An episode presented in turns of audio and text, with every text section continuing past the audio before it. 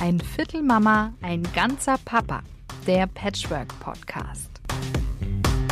Hi, schön, dass ihr wieder mit dabei seid. Heute geht es um das Thema Entfremdung durch den Ex-Partner. Und da stellen wir natürlich auch die Frage, wann ist es denn eine Entfremdung? Ist es schon eine Entfremdung, wenn der Ex-Partner zu einem selber nicht mehr Mama oder Papa sagt, sondern den Namen nennt?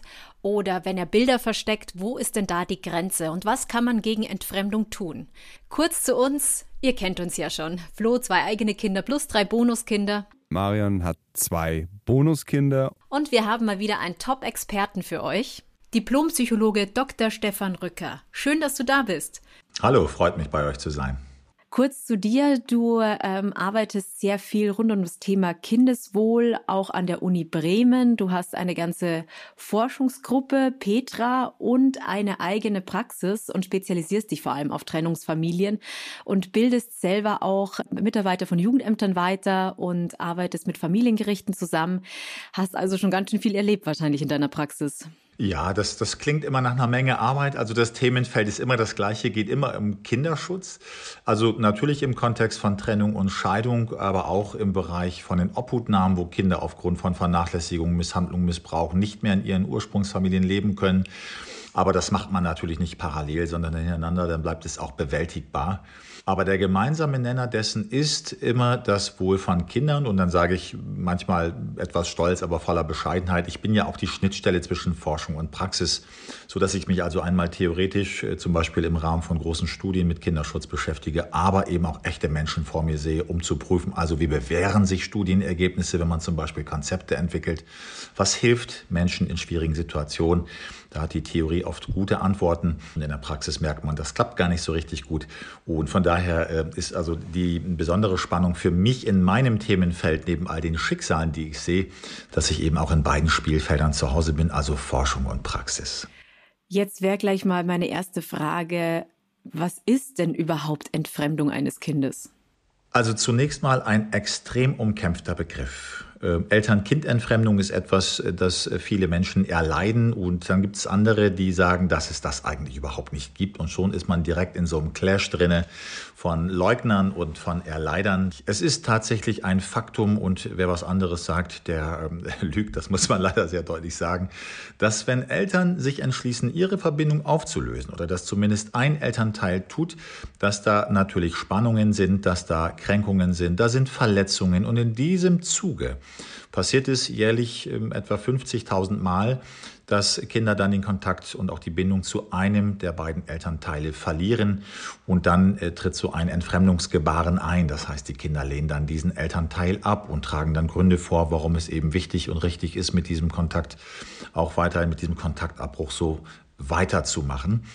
Wir haben auch Elternteile, die sehr ungeschickt sind in der Ausgestaltung der Beziehung zu ihren Kindern, hm, wo dann auch Kontaktunterbrechungen da sind. Manchmal ist es auch geradewegs richtig, äh, den Kontakt temporär oder dauerhaft zwischen Elternteilen und Kindern zu unterbrechen, wo häusliche Gewalt stattgefunden hat oder sexuelle Übergriffe, wo ein Elternteil zum Beispiel ein gefährliches Hobby hat, ein gefährliches Umfeld, da muss man wirklich sehr vorsichtig sein und da versteht man auch, dass dann diese Kinder vielleicht keinen Kontakt möchten oder man muss dann auch als Fachprofession dafür plädieren, dass erstmal kein Umgang stattfindet. Aber so in, sag mal, 30 bis 40.000 von diesen 50, vielleicht auch 60.000 Fällen, wo Kinder Kontakt verlieren, steckt eben gerade nicht ein Elternteil dahinter, der sich irgendwie disqualifiziert seinem Kind gegenüber, sondern der Elternteil, der dann so ein Entfremdungsgebaren forciert, und zwar äh, aufgrund von erlittenen Erkrankungen, Erkrankungen zum Beispiel oder Verletzungen, die aus der Beziehung kommen. Manchmal ist es auch Angst, dass man sagt, ich habe schon meinen Partner, meine Partnerin verloren, ich möchte nicht auch noch die Kinder verlieren. Man kann das alles sehr gut verstehen. Einzig sprechen wir über das Wohl von Kindern müssen wir versuchen, und das ist so ein Erfordernis in der klinischen Kinderpsychologie, also Bindungserhalt um fast jeden Preis auch zu gewähren dass man eben Fantasie entwickelt oder Fachkonzepte auch dann benutzt, die dazu führen, dass Eltern trotz ihrer Zerstrittenheit insoweit noch miteinander umgehen, dass Kinder auch zu beiden Elternteilen Kontakt haben dürfen. Heißt das, dass das dann vom Kind ausgeht? Also obwohl der betroffene Elternteil das eigentlich möchte, den Kontakt erhalten, dass es sagt, ich möchte mit diesem Elternteil nichts mehr zu tun haben?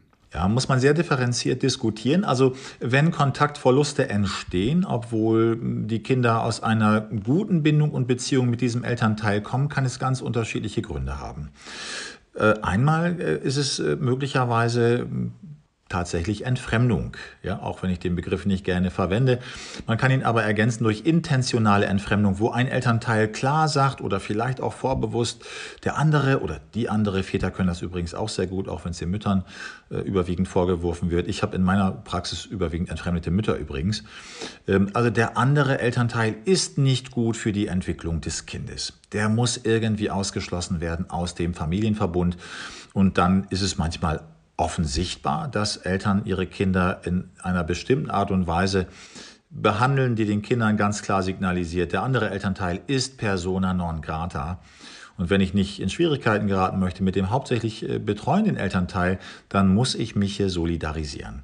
Das kann äh, tatsächlich eine sehr offene Form sein, die wir allerdings sehr selten sehen kriege ich immer so ein bisschen äh, Probleme mit den Verbänden und Interessengruppen, die sagen, nö, das gibt es und das ist überwiegend so. Und da jemand, nee, niemand steht morgens auf und sagt, ich entfremde heute mein Kind. Das ist eigentlich sehr selten der Fall, dass das so planvoll geschieht. Es ist eher ein schleichender Prozess ein Entwicklungsprozess bei entfremdenden Elternteil, an dessen Ende dann wirklich der Ausschluss des anderen steht. Aber es kann auch was anderes sein. Es kann durchaus sein, und das ist ja auch menschlich nachvollziehbar, dass ein Elternteil starke Vorbehalte gegen den anderen hat und das trieft uns allen aus den Poren. Wenn wir Menschen nicht mögen, dann wird das irgendwann offenbar. Und kleine Kinder sind Weltmeister im Lesen von Körpersprache, Gestik, Mimik, Tonfall, Stimmlage, das Paraverbale. Die spüren schon, ob wir jemanden mögen oder ob wir jemanden nicht mögen. Und wenn ein Kind dann abhängig ist vom hauptsächlich betreuenden Elternteil in der Regel und das Kind dann spürt, dass dieser Elternteil starke Ressentiments gegen den anderen hat, dann kann es tatsächlich sein, dass es zu einer stillen, stummen Solidarisierung dieses Kindes kommt. Und dann sagen die Eltern zwar vordergründig, also das Kind möchte nicht zum anderen Elternteil. Ich würde es auch erlauben, aber ich kann es nicht zwingen. So. Und dann stehen sie erstmal davor, wenn sie vielleicht auch wenig Erfahrung haben in diesem spezifischen Themenfeld und dann ist es so, dass in familiengerichtlichen Verfahren der Kindeswille beachtlich ist. Und wenn das Kind dann sagt, nein, ich möchte nicht zu dem anderen, ja, dann wird dem erstmal auch so Folge geleistet und dann verliert man auf diesem Wege ganz schnell auch mal sein Kind. Und Kinder sind ja für die meisten Eltern das Wichtigste im Leben, wenn ich das so sagen darf. Äh, bei mir ist es äh, ebenfalls so, das ist eine Tragödie und es wird entfremden in Elternteilen einfach ein Stück zu leicht gemacht und die Folgen sind schwierig, aber da können wir uns vielleicht später nochmal drüber unterhalten. Aber das ist äh, natürlich äh, etwas eher Subtiles, das man so nicht erkennen kann, äh, wo Kinder also diesen vielbeschworenen Loyalitätskonflikt erleiden und sich dann, um diesen auch inneren Spannungszustand aufzulösen zwischen den beiden Eltern, den beiden Hauptbezugspersonen, das aufzulösen, gelingt Kindern nicht konstruktiv, sodass sie dann zu einer Seite den Kontakt abbrechen, um vermeintlich Ruhe zu haben. Du hast ja jetzt gerade von einem von einem Punkt gesprochen, wo das dann doch deutlich weitergeht, also wo man dann eigentlich schon in sozusagen in den gerichtlichen Bereich dann kommt, oder? Ja. In der Regel ähm, möchten Kinder ihre Eltern behalten. Selbst die rachsüchtigsten Eltern werden von ihren Kindern geliebt. Das sehen wir regelmäßig im Bereich deren Obhutnahme und das Kinder, hast du aber schön gesagt. wo, wo, Kinder Martyrien erleben, wenn ihnen das erspart bleibt und lediglich eine Trennung erfolgt, ähm, dann also insbesondere, dann, dann wollen Kinder zu beiden Elternteilen Kontakt halten, durchaus mit Spielarten und Präferenzen, wo man sagt, ich bin lieber gern ein bisschen mehr bei Mama als beim Papa. Das hängt von ganz vielen individuellen Faktoren ab, vom Alter, vom Geschlecht, auch von der Bindungsqualität. Da spielt unglaublich viel mit rein. Und ich finde es auch okay. Das äh, finde ich also äh, bis zu einem gewissen Grad auch äh, sogar unterstützungswürdig. Ähm, wenn es einen Elternteil gibt, der feinfühliger mit den Interessen und Bedürfnissen des Kindes umgeht als äh, der andere, dann fühlt sich das Kind bei diesem Elternteil mehr gesehen. Was aber ja nicht heißen muss, dass er den anderen Elternteil ablehnt. Also das ist äh, so bunt von der Bedürfnislage wie das Leben selber. Und äh, trotzdem ist es schon so, dass wir sehen, dass Kinder die elterliche Trennung immer auch ein Stück als Katastrophe erleben erleben, also fast 100 Prozent aller Kinder. Und dann entwickeln sie am Beginn Belastungen, solidarisieren sich mit dem trauernden Elternteil. Das ist ein völlig übliches Gebaren. Und wenn Eltern das aber dann über die Dauer schaffen, gerade in diesen akuten ersten Monaten, die Kinder freizusprechen, also Ihr seid nicht verantwortlich für das Glück eurer Eltern, sondern die Großen sind für das Glück der Kleinen verantwortlich. Ja, Mama ist gekränkt oder Papa ist gekränkt Dann wäre es gut, wenn vielleicht auch ähm, Unterstützungsangebote bestehen, Hilfestellung, sodass man seine Trauer auch regulieren kann, weil Liebeskummer ist der schlimmste psychische Schmerz. Eine Ablehnungserfahrung ist ein schlimmer psychischer Schmerz. Wenn man das regulieren kann, kann man auch schnell den Blick rückgewinnen auf seine Elternverantwortung und dann remittieren bei 70 Prozent der Kinder die trennungsbezogenen Belastungen und dann geht das Leben weiter. Und es macht vielleicht sogar stark, weil es resilienzfördernd ist. Das war eine Herausforderung, die von allen bewältigt werden musste. Aber in 30 Prozent der Fälle ist es dann so, dass Eltern äh, Jahre während Sorge- und Umgangsrechtsstreitigkeiten dann ähm, anschließen. Und das ist etwas, das Kinder massiv belastet. Wir wissen ähm, aus der Forschung, dass ähm, Spannung auf der Elternebene einer der Hauptgründe ist für die Entwicklung von Verhaltensproblemen und emotionalen Belastungen. Und wenn Kinder dann noch in diesen Loyalitätskonflikt hineingelangen, also Papa sagt, die Mama ist doof, die Mama sagt, der Papa ist blöd, dann weiß das Kind, ich stamme von einem blöden, von einem doofen Elternteil ab, also muss ich auch irgendwie dämlich sein. Es nagt am Selbstwertgefühl. Und natürlich weiß man immer auch, man steht gerade an der falschen Seite. Ne? Der Papa lässt sich über die Mutter aus, die wird vom Kind genauso geliebt wie andersrum. Und die Mutter sagt was über den Papa. Also das sind Spannungszustände, die dazu führen können, dass Kinder von sich aus sagen, es reicht mir und ich schlage mich auf eine Seite. Am Ende des Tages haben wir eine Entfremdung, aber es ist vielleicht gar nicht intendiert gewesen. Deswegen muss man immer behutsam schauen und differenziert äh, auf die Situation blicken weil oft ist eben Entfremdung nicht drin, wo andere Entfremdung draufschreiben. Es können andere Prozesse sein, Besuchsrechtssyndrome, wie gesagt, Loyalitätszwänge und so weiter. Aber wir haben manchmal eben auch diese Forcierung und wenn Kinder sehr suggestibel sind, dann fällt es auf fruchtbaren Boden. Dann werden auch Erinnerungen verklärt und verzerrt und dann kommen auch Fallkonstellationen bei mir an, wo ein Elternteil abends äh, am Bett eines Kindes sitzt und eine gute Nachtgeschichte vorliest und es wird verklärt zu einem sexuellen Missbrauch zum Beispiel.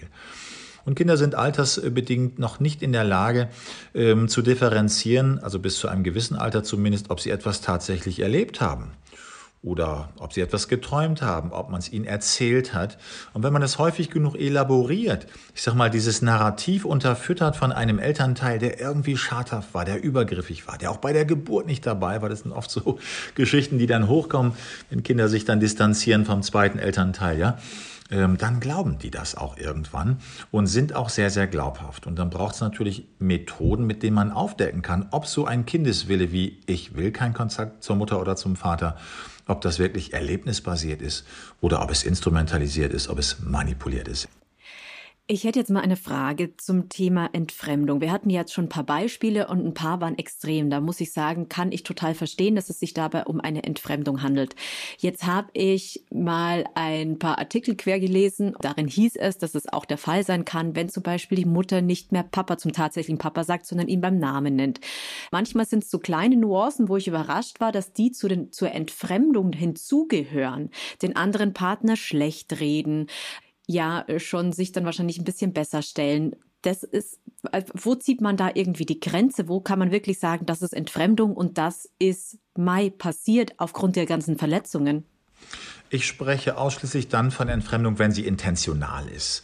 Also wenn man weiß, dass Elternteile ganz bewusst den Kontakt zum anderen verhindern. Ein klassisches Beispiel, das ich begleiten durfte, ist das ähm, eines Elternteils, das dann dem Kind sagte, wir treffen uns um 14 Uhr am Bahnhof und dann gehst du mit dem anderen Elternteil ins Wochenende. Und es war aber tatsächlich die Verabredung erst für 15 Uhr terminiert.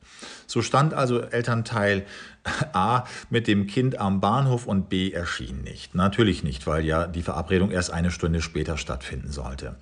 Und dann wurde diesem kleinen Mädchen gesagt, na ja, du weißt ja jetzt, da gibt's eine neue Partnerschaft, da gibt's ein Mädchen auch in deinem Alter vielleicht braucht er dich jetzt nicht mehr. Ja, also das ist natürlich äh, äh, völlig offenkundig dann auch ein Entfremdungsgebaren und gleichzeitig so böse, äh, weil das eine Kinderseele zerstört. Also wenn ich mir vorstelle, dass ich abgelehnt werde, das äh, es ist eine so brutale Erfahrung, vielleicht noch zugunsten eines neuen Kindes, eines Stiefkindes in der Familie, das tut unglaublich weh.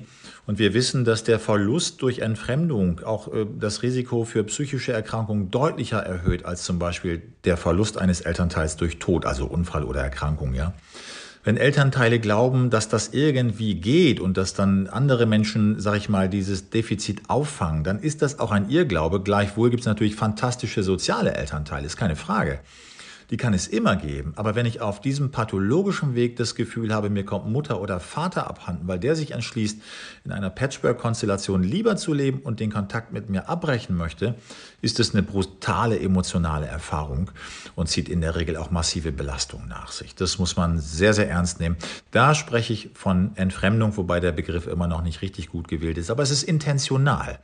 Und bei den subtilen Formen, wo einfach ein Elternteil gekränkt ist und sich nicht steuern kann und wenn das Kind aus dem Besuchskontakt mit diesem Elternteil kommt und dann vielleicht äh, die Nase gerümpft wird, die Augen verdreht werden, was habt ihr denn gemacht am Wochenende? Und dann wird es missbilligt und abgewertet, ja. Ähm, das ist fast noch nachvollziehbar, kann aber ebenfalls äh, auch einen solchen starken Loyalitätsdruck aufbauen auf Kinder, dass die irgendwann sagen, ich gehe dann nicht mehr hin, weil immer wenn ich zurück bin, dann habe ich hier ein Martyrium auszuhalten. Dann gerate ich ins Kreuzverhör, dann kriege ich Schwierigkeiten, ich habe vielleicht das Falsche gesagt, ich habe gesagt, ich habe in der Schule eine 4 geschrieben, ja. Das soll der Elternteil gar nicht wissen. Also da gibt es ähm, dann natürlich ähnliche Entwicklungen, die aber vielleicht, das äh, habe ich vorhin schon gesagt, auch von den Elternteilen ähm, gar nicht beabsichtigt äh, worden sind. Mir fallen da mehrere Sachen dazu ein, was du erzählst. Also erstmal kenne ich äh, tatsächlich zwei Frauen oder eine, ähm, wo der Vater wirklich, als er eine neue Familie hat, die alte Familie verlassen hat und auch wirklich von den Kindern nichts mehr wissen wollte. Und ähm, die von dieser psychischen Verletzung, also diese, dass ihr Vater einfach äh, verschwunden ist, hat sie sich auch nie richtig erholt. Insofern, äh, also diese Schmerzen, ob das jetzt sozusagen äh, tatsächlich der Fall ist oder ob das inszeniert wird, ist ja dann in dem Augenblick auch eigentlich nebensächlich, weil es wirkt ja im Auge des Kindes so, als ob äh, der Vater wirklich kein Interesse hätte. Wir sind jetzt wieder bei dem Klischee des Vaters, das, was du vorhin erwähnt hast. Und ein sehr enger Freund von mir wiederum, bei dem war es tatsächlich so, dass die Mutter systematisch dafür gesorgt hat, dass er sein Kind nicht mehr sehen konnte. Also wenn er am Wochenende gekommen ist, um wie abgemacht das Kind abzuholen zu sich, dann waren die einfach nicht da. Also ich kann mich erinnern, bin wirklich äh, sehr lange schon mit ihm befreundet, dass er bestimmt 10 oder 15 Jahre sein Kind nicht gesehen hat. Der stand dann irgendwann vor der Tür, so mit 16, 17. Ich habe immer gesagt, der kommt schon. Irgendwann wird er sagen, ich, ich will eigentlich wissen, wer mein Vater ist. Aber tatsächlich muss man auch ehrlich sagen, so schön das war, dass der dann gekommen ist, diese verlorene Zeit, die kann man dann doch eigentlich nicht wieder einholen. Die ist irgendwie weg und auch der Schmerz, ich weiß nicht, du kennst du dich wahrscheinlich besser aus. Man versteht natürlich die Welt nicht mehr. Also wie kann es denn wohl sein, dass ich gesetzlich verpflichtet bin zu zahlen, aber gesetzlich auch berechtigt bin, mein Kind zu sehen? Das wird nicht durchgesetzt. Ne? Da verzweifeln dann äh, manche Elternteile auch, wobei ich da eine sehr differenzierte Haltung dazu habe. Ich würde trotzdem mein Kind um jeden Preis unterstützen, weil eins muss man ja ganz klar sehen, Kinder sind ja in äh, diesem Zusammenhang die Opfer. Auch wenn sie dann manchmal sich an einer Missbilligung beteiligen, die Elternteile verunglimpfen, die dann abgelehnt werden. Das ist natürlich schon sehr schwierig zu ertragen ertragen, wenn man vorher eine wunderschöne Bindung und Beziehung hatte, wovon ja dann auch oft Dokumente zeugen. Da sehen Sie dann ja Fotoalben, da haben Sie dann Filme und dann sehen Sie eine vollkommen unbelastete Eltern-Kind-Verbindung und plötzlich sagt das Kind Dinge, äh, von denen man sich echt nicht äh, vorstellen kann, woher die denn kommen mögen. Und häufig hört man natürlich auch, dann den anderen Elternteil durch den Mund solcher Kinder sprechen.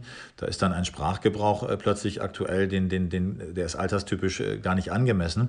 Ähm, aber trotzdem ist man dann, äh, oder viele Elternteile sind es hochgekränkt und machen auch den Kindern Vorwürfe, was ich verstehe, was aber auch nicht richtig ist, weil Kinder in diesem Zusammenhang die ersten Opfer sind. Was entfremdende Elternteile oft nicht bedenken, und das hast du gerade schon angesprochen, Florian, ähm, viele Elternteile, die das tun oder die das zumindest ähm, äh, billigend auch dann äh, gewähren lassen, die glauben, dass das schon irgendwie gut geht. Was aber oft nicht bedacht wird, und das kommt dann auch bei mir an, im Institut. Also der hauptsächlich betreuende Elternteil, der den anderen dann ausschneidet aus diesem Nachtrennungsfamilienverbund, der hat dann, wenn das Kind noch jung genug ist, äh, jung genug ist, die Trotzphase zum Beispiel. Der hat die Erziehungsaufgaben, die nachschulische Hausaufgabenbetreuung. Dann kommt die Pubertät, da ist sattsam Konfliktpotenzial. Und das fällt dann den Menschen oft auf die Füße und im Rahmen der Autonomieentwicklung. Gerade wie du es beschrieben hast, wenn dann die Mädchen 14 sind, die Jungs vielleicht 15, 16, dann brechen die aus diesem restriktiven System sehr häufig aus. Und äh, ich konnte hier die Liebe zu meinem anderen Elternteil nicht leben. Ja, es reicht mir, ich will jetzt wissen, was ist das für ein Mensch, was ist an den Vorwürfen dran, oder ich habe einfach Sehnsucht. Und dann ähm, gibt es überhaupt keine Gewinner mehr in dem Zusammenhang. Der Elternteil, der ausgeschlossen wurde, hat goldene Jahre verloren das Kind ohnehin. Und das Kind muss sich dann gegen den hauptsächlich betreuenden Elternteil aus der Vergangenheit stemmen, nämlich gegen den Entfremdenden. Und da bleibt auch nur noch verbrannte Erde übrig. Da gibt es nämlich meistens auch keinen Rückweg mehr. Das heißt, es ist eine extrem schwierige Situation. Und ich würde ungern, das mache ich mit meinen Klienten auch so gut wie nie, dieses Prinzip der Hoffnung nähren, dass ich sage, wart mal ab in ein paar Jahren. Das kann passieren, aber es kann auch sein, dass es nicht passiert. Es passiert häufig, aber nicht immer. Und das älteste entfremdete Kind in meiner Praxis ist heute 67 Jahre alt. Ähm, eine Frau, die eine Odyssee hat äh, durch sämtliche Therapieverfahren, stationäre Aufenthalte, beschäftigungslose Zeiten aufgrund von psychischen Erkrankungen, Schwierigkeiten äh, beim Aufbau gegengeschlechtlicher oder gleichgeschlechtlicher Beziehungen ist oft so ein Thema. Und sie war bis heute nicht am Grab ihres Vaters, obwohl die Mutter längst auch schon verstorben ist. Hier war also die Mutter, die Entfremderin, weil dieser Loyalitätszwang, dieses Korsett noch so stark nachwirkt. Ne? Die hat also post mortem das Gefühl, sie würde ihrer Mutter untreu gegenüber agieren, wenn sie ans Grab des Vaters ginge, ähm, aufgrund dieser inneren Hemmung. Also das kann auch mal sehr, sehr lange nachwirken, so ein Entfremdungsgebaren. Aber häufig ist es eben so, dass die Kinder ausbrechen.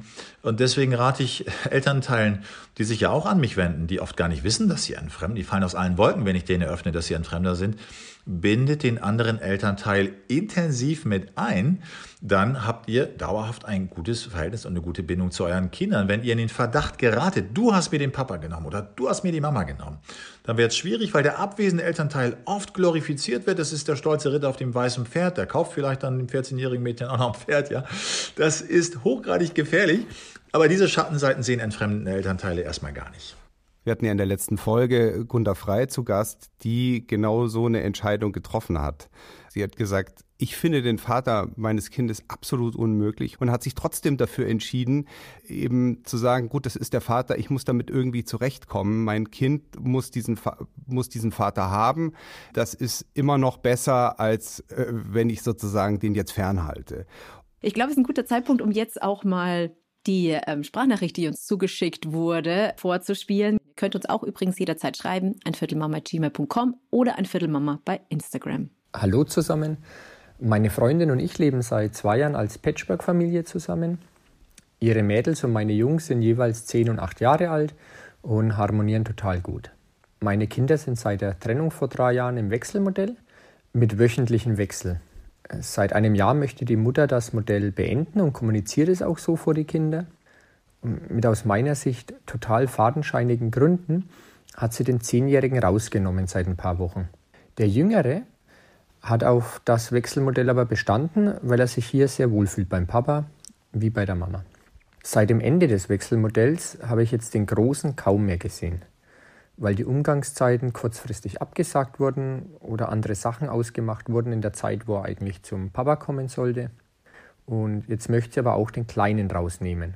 Jetzt ist meine Frage, inwieweit darf ich mit die, kind, die Kinder da mit ins Boot holen, äh, mit ihnen da Gespräche drüber führen, ohne dass ich sie in den Konflikt mit einbeziehe? Und Gespräche zu dem Thema mit der Mutter über das Wechselmodell, die boykottiert sie. Auch an Gesprächen bei Beratungsstellen, wo ich jetzt schon war, ist sie nicht mit hingegangen. Ja, wie soll ich mich jetzt da am besten verhalten? Zwei interessante Fragen, ja. Ja, ganz wichtiger Punkt ist äh, zunächst mal mm, die Frage, kann ich mit den Kindern darüber reden? Ah, ja, natürlich, es sollte keine Familiengeheimnisse geben über die Betreuung der Kinder. Die müssen wissen, was auf sie zukommt. Menschen leben von einer Perspektive. Das heißt also, ich würde die Kinder auf einer Sachebene schon mit äh, auf die Reise nehmen, gerade wenn es zu fundamentalen Veränderungen kommt, wie jetzt hier bei diesen beiden Geschwistern, die im Wechsel vom Vater betreut werden und von der Mutter und wo plötzlich einer dann dieses Modell verlässt. Da ist ja dann für den verbleibenden Sohn die Situation auch eine neue, der sieht dann weniger seinen Bruder. Da gibt es verschiedene ähm, Veränderungsmomente, das würde ich schon versuchen zu thematisieren. Auch wie fühlt sich das Kind, das weiterhin im Wechselmodell ist? Gibt es da Restriktionen dann im mütterlichen Haushalt? Wird da Druck auf das Kind ausgeübt oder nicht? Aber man muss einen Punkt äh, wissen, den haben wir auch schon vorweggenommen. Ähm, in einer großen Studie, in einer bundesweiten Studie haben wir festgestellt, dass Kinder, und das ist ja auch etwas, das wir in dieser Gesellschaft Gesellschaft leben, natürlich gerne mitreden möchten. Ja? Beteiligung, Partizipation, UN-Kinderrechtekonvention, da haben wir das ganz tief verankert. Äh, wo es um Kinder geht, da sollen sie bitte auch äh, vorkommen, da sollen sie mitreden, da sollen sie auch Einfluss nehmen dürfen. Das gilt sicherlich für ganz, ganz viele Sozialisationsräume aber nicht im Kontext von Trennung, Scheidung und Umgang. Ähm, Kinder möchten nicht Entscheidungen treffen zum Betreuungsmodell. Die haben ihre Präferenzen. Das ist übrigens auch phasisch. Wir sehen also Epochen, wo also der Wechsel leichter fällt und äh, wo auch vielleicht schwerer fällt. Ähm, das ist also nichts äh, Statisches, sondern eher etwas Elastisches. Das verändert sich immer mal mit dem steigenden Alter der Kinder und mit ihren wechselnden Bedürfnissen. Aber ich würde die Kinder da jetzt, wenn ein Elternteil dieses äh, bisher gelebte Modell stört, wenn es also Schwierigkeiten gibt, in der Kommunikation oder auch in der Kontinuität, in der Fortführung dieses Modells, das nicht über die Kinder machen. Das ist natürlich äh, der erste Reflex, den wir häufig sehen, dann die Kinder einzubinden und zu sagen, aber ihr wollt das doch, sagt das doch jetzt der Mama wie in diesem Falle. Und dann werden die Kinder plötzlich zu kleinen Postboten. Ne? Und dann schicken die die Informationen hin und her und schon haben wir diese Last auf den Schultern der Jüngsten, obwohl das nicht der Fall sein sollte. Kinder arrangieren sich lieber auch mit einem äh, Betreuungsmodell, das sie vielleicht nicht präferieren, im Vergleich zu der Situation, dass sie eine Entscheidung treffen müssen, weil die Entscheidung ringt ihnen viel Kraft ab, sie haben schlechtes Gewissen, das ist eine emotionale Bürde. Das sollte man lassen, deswegen würde ich diesem Vater raten, Kinder eben nicht zu stark mit einzubinden, sondern dann auf der Elternebene diese Dinge äh, anzugehen. Und dann ist es wohl so, wenn jetzt schon der ältere Sohn eben gar nicht mehr oder sehr selten zum Vater geht, dann ist schon Feuer am Dach. Und dann würde ich auch versuchen, dann über einen Verfahrensbevollmächtigten, Anwältin oder Anwalt, auch übers Jugendamt, ähm, also sehr früh zu agieren, bevor es hier wirklich zu einer manifesten Entfremdung kommt. Ja, bevor du die zweite Frage äh, dann noch beantwortest, wollte ich nur sagen, ich kann das total und glaub Marion, du auch aus eigener Erfahrung bestätigen. Also wir hatten das bei dem ganz banalen Thema, wo wird Weihnachten gefeiert? Sollen das die Kinder entscheiden oder fragt man sie vorsichtig? Und wir haben immer gesagt, vorsichtig mal fragen, worauf sie Bock haben, ist gut. Aber in dem Augenblick ihnen das Gefühl zu geben, sie müssten jetzt so eine emotional aufgeladene Entscheidung treffen, ist eigentlich eine Überlastung. Denn gerade wenn schon Loyalitätskonflikt da ist, und der ist ja wahrscheinlich da auch in dieser Situation, die wir jetzt gerade gehört haben, also er erzählt ja, also wir spekulieren natürlich hier immer ein bisschen, weil wir kennen ja den Fall jetzt nur aus diesem von dieser, aus dieser einen Perspektive, aber er erzählt ja, die Mutter arbeitet da sozusagen, bearbeitet auch die Kinder scheinbar da schon länger. Wenn das jetzt von der anderen Seite auch noch kommt, dann wird es ja viel viel größer. Genau, aber jetzt war eben, äh, glaube ich, auch, wenn ich es richtig verstanden habe, da schon auch noch eine juristische Frage drin, nämlich äh, es hört sich ja so an, als würde die Mutter da eigenmächtig die Umgangszeiten ändern gegen den Willen des Vaters, was ja dann auch eine juristische Angelegenheit wird, oder? Wie hast du das verstanden, Stefan? Es hängt davon ab, ob ein Gericht das Umgangsmodell beschlossen hat oder ob das jetzt ein Agreement zwischen den Eltern war. Das kann man natürlich auch ohne gerichtliche Hilfe so einrichten und dann wäre es auch noch kein Verstoß, der jetzt vielleicht sogar justiziabel wäre. Also da wissen wir einfach zu wenig über die Hintergründe. Wenn ich als Psychologe angesprochen werde, dann äh, freue ich mich natürlich immer, wenn Menschen bereit sind für eine Mediation. Also ich muss mit Menschen reden können, sprechen den Menschen kann man helfen. Ich weiß nicht, ob das jetzt für die Mutter so gilt ob die bereit wäre, sich ins Boot äh, holen zu lassen, um zu prüfen, äh, von wo kommt jetzt das Motiv, dieses äh, Modell nicht mehr leben zu wollen. Manchmal sind es auch monetäre Gründe. Ja, sie hat ja, also er hat ja erzählt, dass sie also zu diesen Betreuungs-, äh, zu diesen Mediationsgesprächen nicht kommen möchte. Wir machen dann manchmal die Erfahrung mit vertrauensbildenden Maßnahmen im Vorwege, dass sich Eltern dann doch nochmal auf einen konstruktiven Diskurs einlassen. Für mich als Psychologe immer natürlich die beste Situation, weil wenn Menschen sprechen, kann man Motive kennenlernen, Ursachen, Triebfedern und darauf aufbauend natürlich auch ganz behutsam Lösungsvorschläge gemeinsam erarbeiten. Wenn die Kommunikation einseitig abgebrochen wird, bleibt dem Vater höchstwahrscheinlich nur noch der Weg über das Familiengericht, wenn er das Wechselmodell weiterhin realisieren möchte. Aber auch hier immer behutsam, hm, aber auch mit einer gewissen Wachsamkeit natürlich, weil äh, im familiengerichtlichen Verfahren zählt Kontinuität und es vergeht ein Jahr sehr schnell. Und wir haben schnell eine neue Kontinuität, wie das tatsächlich häufig passiert. Und dann fragt Richterin oder Richter, wie war es die letzten zwölf Monate? Naja, so wie es jetzt dann eben ist. Gut, dann bleibt es auch so. Dann ist also eine Verstetigung äh, dann im Vollzuge, die dann erstmal auch nicht mehr verändert wird. Also infolgedessen, man sollte, das ist auch mein Rat an alle Eltern äh, in ähnlicher Situation dann nicht zu viel Zeit vergehen lassen, weil man sehr schnell in einer Kontinuität ist, die für niemanden mehr wünschenswert ist. Und dann das Rad zurückzudrehen, wird schwer. Also das heißt sofort, ähm, sofort tätig werden und aber die Kinder da nicht im gewissen Fall mit einbinden, sondern das Gespräch mit dem Ex-Partner suchen und wenn man merkt, es haut nicht hin, einfach sofort die nächste Stelle einbinden. So würde ich es tun. Und so groß der Reiz ist, die Kinder mit auf diese Reise zu nehmen, weil der andere Elternteil tut das ja. Der bindet ja die Kinder mit ein. Die Kinder kommen dann ja und sagen, Papa oder Mama, irgendwie ne, ist das Essen nicht so gut oder äh, wir dürfen bei dir so lange aufbleiben. Plötzlich ist das ein Problem, was vorher so wunderschön war. Ja? Wir sind nicht mehr gut in der Schule, du achtest gar nicht ausreichend auf uns.